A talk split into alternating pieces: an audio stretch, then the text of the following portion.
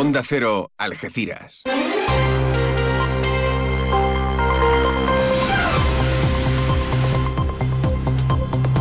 Más de uno. Noticias del campo de Gibraltar con Alberto Espinosa. Muy buenos días, señoras y señores. Tiempo para conocer la información del campo de Gibraltar en este martes 27 de febrero de 2024. Continúa la huelga en Acerinox, aunque como había anunciado el comité, no hay corte de carretera. La empresa ha emitido otro comunicado, insiste en que tiene que llevar a cabo una reestructuración en el modelo organizativo basado en la flexibilidad y disponibilidad. Mientras tanto, el alcalde de San Roque, Juan Carlos Ruiz Boix, junto a su corporación municipal, ha mostrado el apoyo a los trabajadores. La Junta de Andalucía entrega las ayudas al sobrecoste energético a empresas del puerto de Algeciras, 573 eh, pymes con un importe total de más de 4.400.000 euros. Un puerto que desembarca esta semana en la IWIC de Londres, en donde una delegación empresarial promociona las ventajas de operar en la bahía. La Junta también recuerda que ella cuenta con un plan de garantía sanitaria para reducir las listas de espera ante las críticas del PSOE. Eva Pajares, eh, delegada provincial de salud, recuerda que a la llegada del gobierno de Juanma Moreno se encontraron con 500.000 pacientes que no se habían contabilizado en esas listas.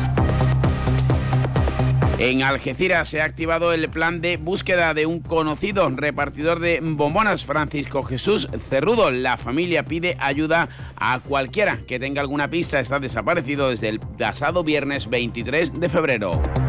Noticias que desarrollamos hasta las ocho y media de la mañana, como siempre aquí en la sintonía de Onda Cero. Ahora nos marchamos con Obramat hasta la EMET para conocer la previsión meteorológica. Lo hacemos hoy de la mano de Luz Cepeda. Obramat Los Barrios, el almacén de la construcción y la reforma, les ofrece el tiempo.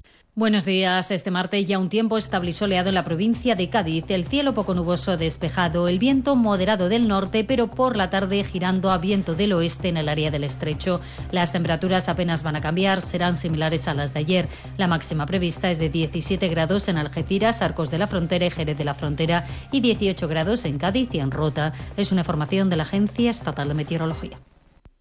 Querido profesional, da igual que tu cliente sea de piscina pequeña solo para refrescarse o prefiera una grande para nadar. Para todos ellos, en Obramat Los Barrios encuentras lo necesario para cualquier proyecto de piscina y su mantenimiento. Cresite, porcelánico, bombas, cloradores salinos, productos químicos y todas las soluciones con la calidad profesional que necesitas. Profesionales de la construcción y la reforma. Obramat.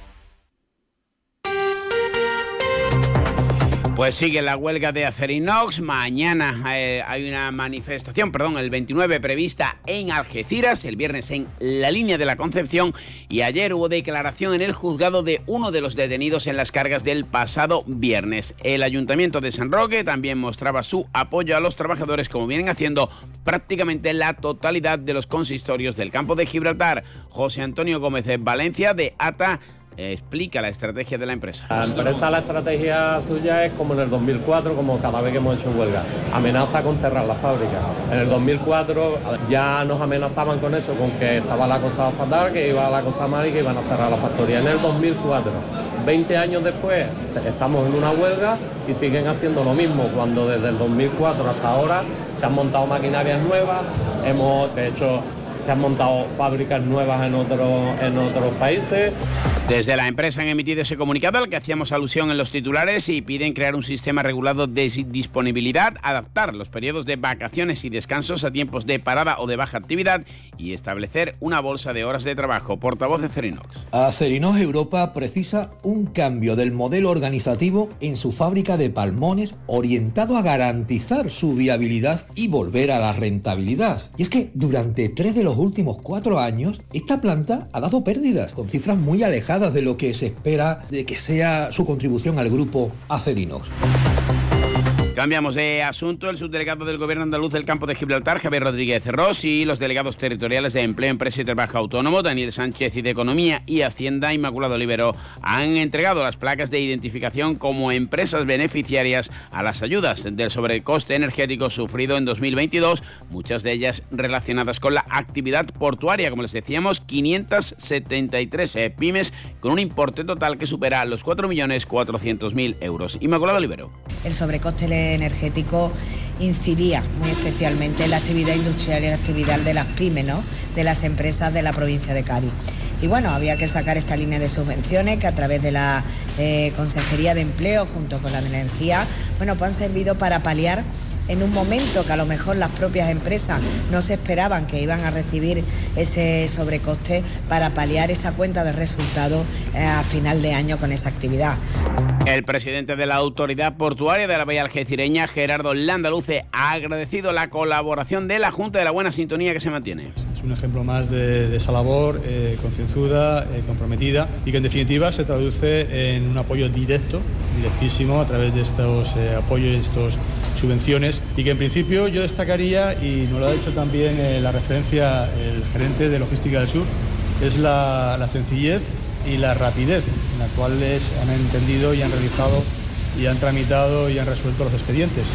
Un puerto que desde hoy y hasta el próximo día 29 desembarca en Londres, en la conocida como IWIP, la principal cita internacional del sector energético marino, que pone el foco en los nuevos combustibles bajos en emisiones y más respetuosos eh, con el medio ambiente. Una amplia delegación empresarial promocionará las ventajas de operar en el puerto Valle de Algeciras, tanto desde el punto de vista técnico-náutico como comercial. Recuerden que en 2023 cerró como líder del suministro de combustible a buques en el sistema portuario nacional, superando los 3,4 millones de toneladas. Además, ha registrado un inicio de año de este 2024 con un crecimiento que está ya en el 20%.